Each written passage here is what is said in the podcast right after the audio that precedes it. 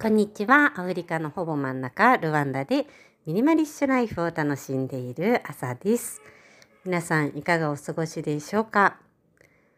今年の日本もまた猛暑だと聞いています。私たち家族はですね、去年の今ぐらいに日本に遊びに行っていて、ちょうど次男の出産もあったので長めに6月下旬から4ヶ月間、いわゆる夏の間をね、過ごしに帰ったんですけれども、そう、その間もね、すごく暑くて、アフリカ帰りの私たちがすぐに体調を崩してしまったぐらい、やっぱり日本って湿度が高いから結構きついですよね。なんか、先ほど友達からも、今日も38度みたいな来て、いやー、アフリカに住んでるけど、ここ本当に気候はいいから、よっぽど日本の方がね、暑くてハードだよなーなんていうふうに思いました。皆さん本当に体調管理は気をつけて、熱中症のね、あの、対策は忘れずに、そして涼しいところでお過ごしください。そう。で、今週は何についてお話ししようかなと思っていたんですが、今日でね、エピソード27回目なので、どうしようかなと思ってたんですけれども、えー、ちょっと私がですね、この7月の間に挑戦していることをご紹介したいなと思います。えっと、有言実行派ですか？それとも言わずに黙々と頑張る派ですか？私はね、どちらかというと、なんか失敗したら恥ずかしいとか、うまくいかなかったら嫌だなって思って、こっそり派だったんだけど、最近、ここのところは、やりたいなと思ったことは、できるだけこう口に出していくようにしています。まあ、なんか言う方が覚悟が決まるというか、うん、なんかこう言っちゃったから頑張ろうって思えるのもあるし、まあ言ってうまくいかなかったりとか途中でギブアップしちゃったとしたってまあそんなそれはそれで恥ずかしいことではなくてまあ挑戦した方に意識を向けたらね何かしらはやったことになるよなって思えるようになったからこそそうあのねこんなこと頑張ってるんだよねこういうことやってみようかなっていうのを結構口に出すように意識しています。まあそんなわけで、えー、私が7月にですねちょっと7月はねやる気モードが返ってきたというか自分の中でこういいモチベーションが戻ってきたタイミングだったのもあって、うん、計算してみたら数えてみたら3つかなチャレンジしてることがあるのでそのあたりについて今日はお話ししたいなと思います。えー、なんか最近ねこうやりたいなと思っていることがある方もしくは何かやりたいなと思ってるんだけど、うん、なんかちょっと一歩が踏み出せてないなっていう方が、えー、これを聞いてねあらちょっとちっちゃいことでもいいからやってみようかしらなんて思っていただけたら幸いです。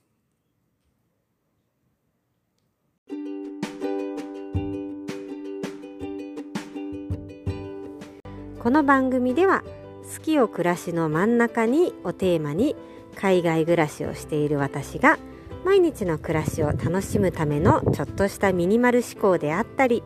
暮らしを深めるためのちょっとした学びを共有していきたいなと思っています。聞いてくださった方がご自身の好きを見つけられたり何かやってみようかななんて思うそんなきっかけにつながったらと思っています。その結果ご自身の自分時間が楽しくなったり毎日の生活がちょっとハッピーになれば幸いです。ぜひ私と一緒にコーヒーを片手にゆるゆるとおしゃべりをするような感じで聞いていただけたらいいなと思っています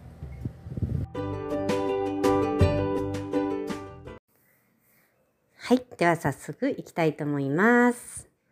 えー、私はですね、この7月、なんとなく自分の中でこうモチベーションの波が高まったというか、なんとなくこういろんなことにやってみたいな、挑戦したいなっていう気持ちが高まってきてるのに気づいたので、自分の中でですね、チャレンジ月間として、えー、頑張っているところです。こうご自身の、まあ、1ヶ月の中を見てもそして1年っていう長めの単位で見た時にもなんとなくこうやる気の波というか頑張れる時とどちらかっていうとこうチャレンジよりは守りに入っている時期っていうのがあるんじゃないかなっていうふうに思います。わかりやすい例だと私はですね、えっと、11月ぐらいってすごくやる気にあふれてるんですよね。というのもですね、だいたい11月ぐらいには新しい手帳を買ったばっかりで、なんかこう来年に向けてのワクワクがありながらでなんか来年に向けてじゃあ今何やろうかなどんなこと準備できるかななんて思ってたりとかあと今年やりたいと思ったことをなんとかやりきりたいって思ったりしてうんなんかねいい感じに走れるのが11月なんですね。まあ、なんか走りすぎてたまにこう1月に息切れしたりするんだけど そうで、えー、私の中ではまあ11月が走れる時だなって思ってたんだけど思いのほか今年は7月もやる気が来ました。ちょっとね6月どちらかというとスローモードというかペースダウンしていていろいろとこう考えモードに入っていたこともあったからそうなんかそれを抜け出した今がいい感じにやるぞって火がついてるのかもしれません。でこういう波があることをもう最初から分かっていれば、ね、ちょっとペースダウンした時に自分を責めることもないしで逆にあ今なんかちょっとメラメラしてるかもいけそうっていうタイミングが来たらぐっとアクセルがアクセルを踏めばいいなって思ってるからこそそう今はねアクセルを踏む時期だなと思ってチャレンジしています。そうそんなわけでねやりたいと思ったことをちょっと考えて考えてたやりたいなと思ってるのだけどなんかちょっとこうなんかちょっとうんって下げていたものを全部で3つ今挑戦しています。まあ3つもね挑戦してるっていうとなんかちょっと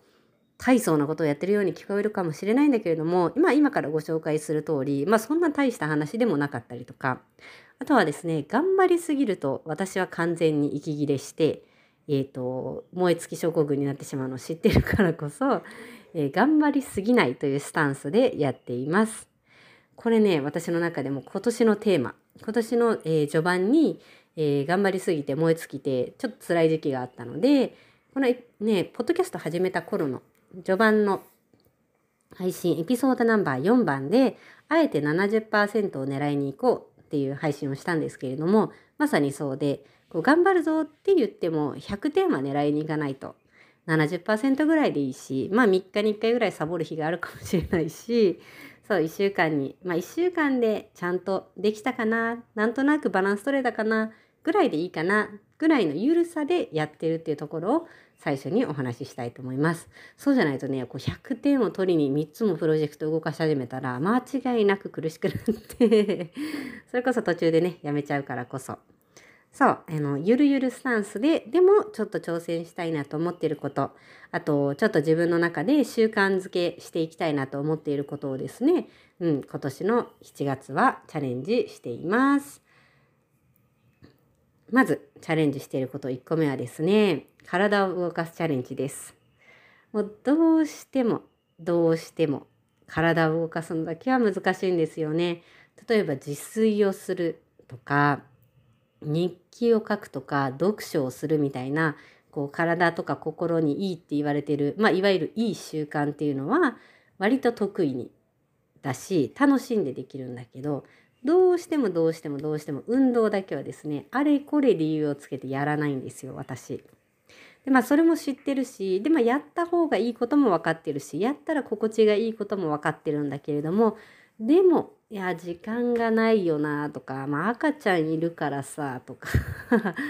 睡眠不足だしさみたいな理由をつけ続けて1月から6月まで来てしまったので一回ここで本気を出さねばと思って7月にこれはね結構6月の時点からじわじわとちょっと練習はしてみてたんだけど7月やっています。でこれはですね私の中でどんな形でもいいんだけれども自分の中で体をちゃんと動かしたぞと感じれたらそれで OK だとでそれを毎日やろうかなっていうふうに考えています。でね私21日間チャレンジが好きなんだけどまあ3週間がっつりやってみると。でまあがっつり21日間連続でできたら素晴らしいしまあ1日2日3日とサボる日があったとしても1ヶ月30日間の間に21日ぐらいできたら完璧じゃないかなぐらいのゆるスタンスで今やっています。でねこれやってみるにあたってえっ、ー、と私が気づいたのが私はね運動するっていうとジムに行かなきゃいけないと思ってたんですね。逆に家でやらないからジムに申し込んででこう周りの人もやってるしまあ行ったら他にサボる要素がないからこそジムに行くことが運動することってすごい思ってたんだけど、まあ、そうするとねやっぱりジムに行けたらいいんだけどどうしても時間的に行けなかったりとか体調的に行けなかったりとか、まあ、その夜にね一人でジム行ってきますっていうのが今はできる環境ではなかったりとかっていうのがいろんなこう言い訳につながるなって気づいたからこそこう家で何かやってみようと。で家でねできることもいっぱいあるよねって知ってるしこう YouTube を開いたらいくつでも動画とかがあってねヨガの先生たちがいろいろ教えてくれるのも知ってるんだけどなんとなく、うん、なんかそれがめんどくさい。なんだろうなわざわざ調べなきゃいけない感じがめんどくさかったのかななんて思ったりして、まあ、これもまたねあれこれ理由をつけてやっていなかったんだけどもうとりあえずやってみるぞと。ジムに行くのでもいいしあのジムに行かなくてそのヨガをやってみる。もうとにかくその YouTube とかで何かをやってみるでもいいし、えー、ヨガとかピラティスみたいな本格的なものじゃなくてもなんかゆるストレッチみたいなのでもいいし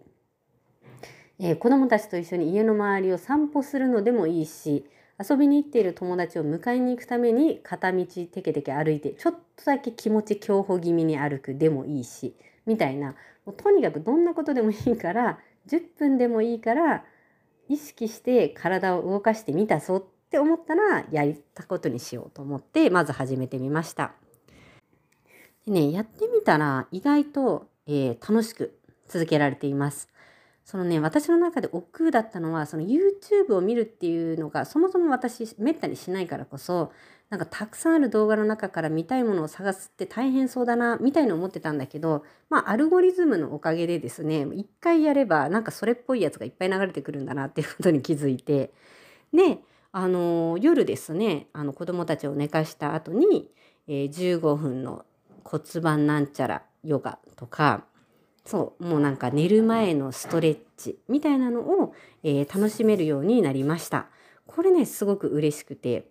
そうもともと、えー、日本にいた頃にヨガをやっていたりとかあとはえっと、1年2年前ぐらいかなピラティスを習ってたこともあるんだけどそうなんかそんな時の楽しかった思い出を思い出したりしながら、うん、楽しく続けることができています。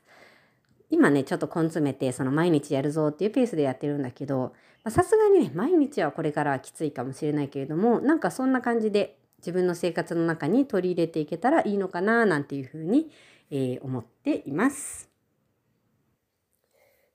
2つ目のチャレンジはですね英語で文章を書く練習をしようと思って、えー、新しくサブスタックを始めました。これね笑っちゃうかもしれない だけどえー、相変わらずですね英語に自信があるかというと自信がない自分がいるなっていうふうに気づいたんですよね。改めて考えるとすごくクレイジーで私は社会人になってからというものをまあずっともう12年間仕事で毎日のように英語でメールをしてたりだとかまあもうルワンダに来てからはねあの日常会話家族以外との日常会話が英語なのは当たり前で暮らしているからこそさすがにねもう5年6年やってるぞ英語の世界で暮らしてるぞって思うんだけどなんかやっぱりどこかにいや私はアメリカ人じゃないしイギリス人じゃないしって思ってたりとかそうオーストラリア人の方みたいにこう流暢じゃないしとかって思ってる自分がやっぱりいるんですよね。これほんといつになったら取れるんだろうって 思ってたんだけどそうまあでもねそう言ってても仕方ないからそうちょっとね自分の中で意識改革をしてみようと思って、えー、英語で長めの文章を書くことに決めました。これで自信がついたらいいなって思ってるんだけど、えーと、 Substack っていうのはね日本のねノートみたいな感じかな、と、ブログの機能 のノートですね。そうね、ブログのような形でもう見に来ることができるしあとはですねそこに、えーと、見てくださる方が、えーと、メールアドレスを入力してくれたら、え、新しい記事が出るたびにメルがメルマガみたいな感じで、あのー、記事が簡単にこう届くから読んでもらいやすいっていうような感じのサービスなんですね。でそれを友達がやってるのを知ってたからまあ前からちょっと気になってはいたんだけどまあでも英語で何か発信することはないなと思ってね実際自分が触ったことはなかったんですけれどもそうなんとなく気になってたところからあこれはいいかもしれないって思って書き始めましたブログを。でねどうしようかなと思ったんだけど実はですねあのこのポッドキャストをやってるのを、えーと、インスタの方で以前紹介してたら、えーと英語圏の友達から「えポッドキャストやってるの？面白そう。聞いてみたい」っていうふうに言ってもらって「いやそうでもねありがとう。でも日本語なんだよね」っていう話をなんか何回かね3人ぐらいとしたのかな。っていうのが心に残っていたのであそうだと思ってこのポッドキャストでお話しした内容を英語に文章にしてみようと。なんだろう言ったらもうネタはあるわけだし自分が考えてることだからなんかこうさらさらと書けるんじゃないかなと思ってそうあのー、始めてみました。でこうただ文章を書こうとすると、まあ、書けなくはないんだけどやっぱり同じ言い回しが何度も繰り返しちゃったりだとかねこう自分が使いやすいシンプルな表現ばっかりになっちゃうんだなーなんて思いながらそうエッサホイサとね書いてみてるところなんだけどあの他の方の書いてる文章を見せてもらってそのブログだから他の方が書いてるやつをチラ見してあなんかこういう表現素敵だなとかあこういう表現してみたらかっこいいなみたいなのを、うんあのー、学びながら実際に自分がねやっぱ使わないとそういうのも忘れちゃうからなんだろうな英語の勉強をしてるってわけじゃないけどそうこう表現力みたいなもの文章力みたいなのをつけるためにあいい訓練になりそうだな、ね、週に1回この話をしたら週に1回あっちにも書きに行くみたいな風にやっていけばそう少なくともそれなりの文章を毎週書くことになるのかなと思ってねそうドキドキしながら始めてみました。でまあやっぱり気になるのはもうほんと人の目を気にしないとか言っときながらもまあやっぱり気になるんですよね。やっぱりこうアジア人の私が英語で発信するってちょっとなんかどうなのかしらみたいに思っちゃったりする自分もいるんだけれども面白いことにですね一番最初にあのー、そのメールマガジンみたいなのに登録してくれたのはここに住んでるアメリカ人の友達だったりしていわゆる英語ユーザー の方がね、あのー、見始めてくれておうって思ったんだけどそう今始めて3週間ぐらい経ってで何人かの友達からも「面白かったよ」とか「このこの記事が良かったよ」みたいな風にまあアドバイスをアドバイスというか、うん、フィードバックをもらえてなんかこうすごく嬉しかったんですね。あわざわざ誰かが私の書いた英語の文章を読んでくれるんだっていうのがすごく嬉しかったのとあとはこうまあ単純に新しいことを始めたっていうのにすごく応援してくれる友達が多かったりとかあとはまあこれから私はねこの国でライフコーチっていうあの生活をより楽しく過ごすためにはどうしたらいいかなとかそういい習慣を身につけるためにはどうしたらいいかなみたいな話を一緒にしながらその方の、えー、暮らしを盛り上げていく。そんなねサポートというか伴走できる人になりたいなと思っているところなんだけどそうこうやって自分の表現自分の考えてることを表現してる場所があればあこの人はこういう人なんだなあじゃあ是非お願いしたいなとかあ考え方素敵だなって思ういいこうなんだろうな名刺代わりにもなるよねっていう話をしてもらってあ確かにそうだななんていうふうに思って。うんなんかこうちょっと恥ずかしいというかちょっとこそばいというかさらにちょっと自信がなかったんだけどそう初めてねたった1ヶ月まだ経ってないぐらいなんだけど、うん、周りの方々のありがたいあのお言葉をかみしめながら 頑張って毎日毎日じゃないや毎週ね記事を出していこうと思っています。そうしかもねこれ実はこのポッドキャストはもう半年先に始まっていて1月から始めてきていてでこのブログの方英語ブログの方が7月から始めたから過去のエピソードを日本語から英語にするっていうのもやっていてそう向こう半年間はですね週に2回配信にしてみようと思って。過去の、えー、なんだろう1回目のエピソードと最新のエピソードをこう記事にして出すっていうのをやってるから今ねその書くのに結構追われてるんですけどまあそれはそれで自分のいい勉強というかそう英語時間になっているなと楽しみながらやっているそんな最近です。はい、えー、最後3つ目ですね、えー、チャレンジしてること3つ目はこれねちょっと言うかどうか悩んだんだけど日本人苦手だからお話ししようかなと思って、えっと、自分がやっていることに自分のやってるサービスにお金をいただく。という練習をしようと思います。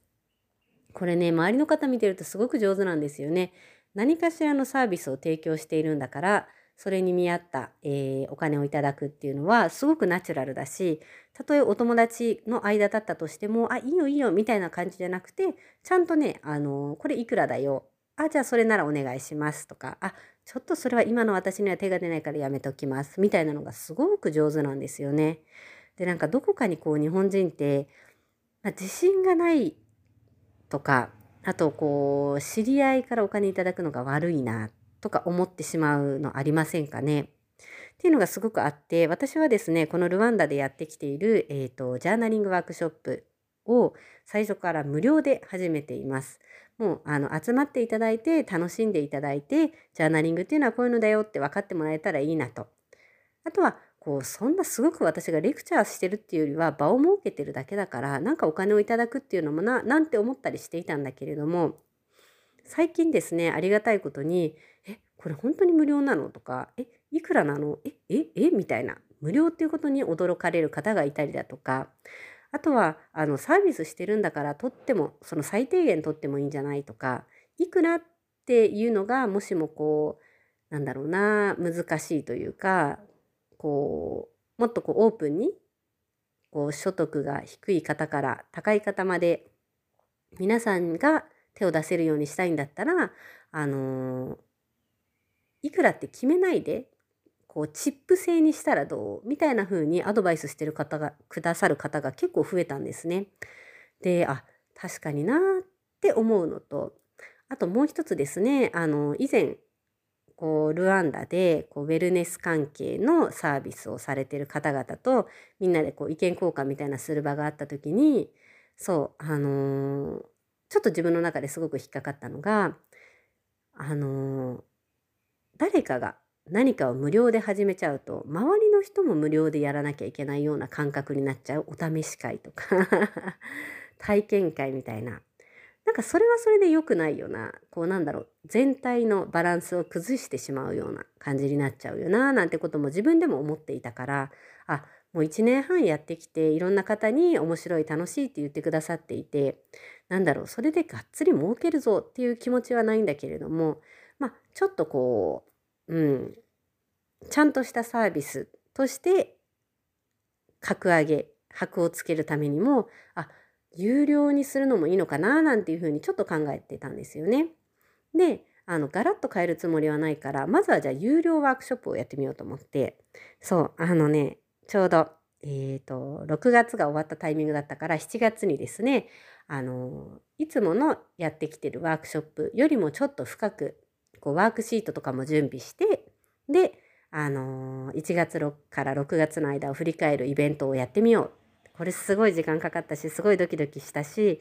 うん、誰か来てくれるかなって思ったんだけど、まあ、とにかく企画はしてみようと思って皆さんに投げてみました。でね、残念ながら実現しなかったんですよね。やっぱね、この時期は皆さん夏休みでこの国にいらっしゃらない人が多すぎて、そう、興味はあるんだけど行けないわっていう返事が多かったりとか、で最後の最後に来たいって言ってくださった方はもう前日の深夜にメッセージが来ていて私もう寝ちゃってたよみたいな 感じでそう企画はしたんだけど残念ながら企画倒りになってしまいました。でもこう自分の中ではいい経験だったなと思うのがそうその有料ワークショップっていうのをまあどういうものにしようって考えてでそれなりのうん準備と根付けと宣伝をしてみてでまあ何人かは興味を持ってくださって、まあ、そのタイミングが合わなかったっていうのは残念だったんだけどじゃあこれ年末に向けてなんか学びになったなって思ったりするからこそやらなくやらなかったらよかったなとは決して思ってなくてそう次につながる勉強になったななんていうふうに思っています。そう。これほんと難しいんだけどね。そう。そうそんなわけで7月はですね今までお話ししてきました通り、えー、体を動かすこと。えー、英語で長めの文章を書くことで自分のサービスに自信を持って、えー、有料にすることっていうあたりをですね、えー、意識してみています。まあ、このあたりをここから後半ですねその2023年の後半に向けて、うん、どんな風にしていきたいのかなどうやって取り入れていきたいのかななんてことも考えるきっかけになったし、うん、いい癖づけというか意識改革になっていったらいいかななんていうふうに思っています。もしも今年ね、やりたいなと思っていたのに、そういえば、えー、前半では手をつけられなかったなとか、なんかちょっと尻込みしちゃったなっていう方はですね、えー、ここまで聞いてくださった方は、ちょっとでも、えー、やってみようかななんて思っていただけたら嬉しいです。そんな方はですね、えっと、過去のエピソード、えー、10番目かな？10番目の楽しそうだなからやってみようまでのスピードを上げるコツっていうエピソードを聞いていただくと、えー、スピードアップできるんじゃないかななんても思いますので、よかったらそちらも合わせてお聞きください。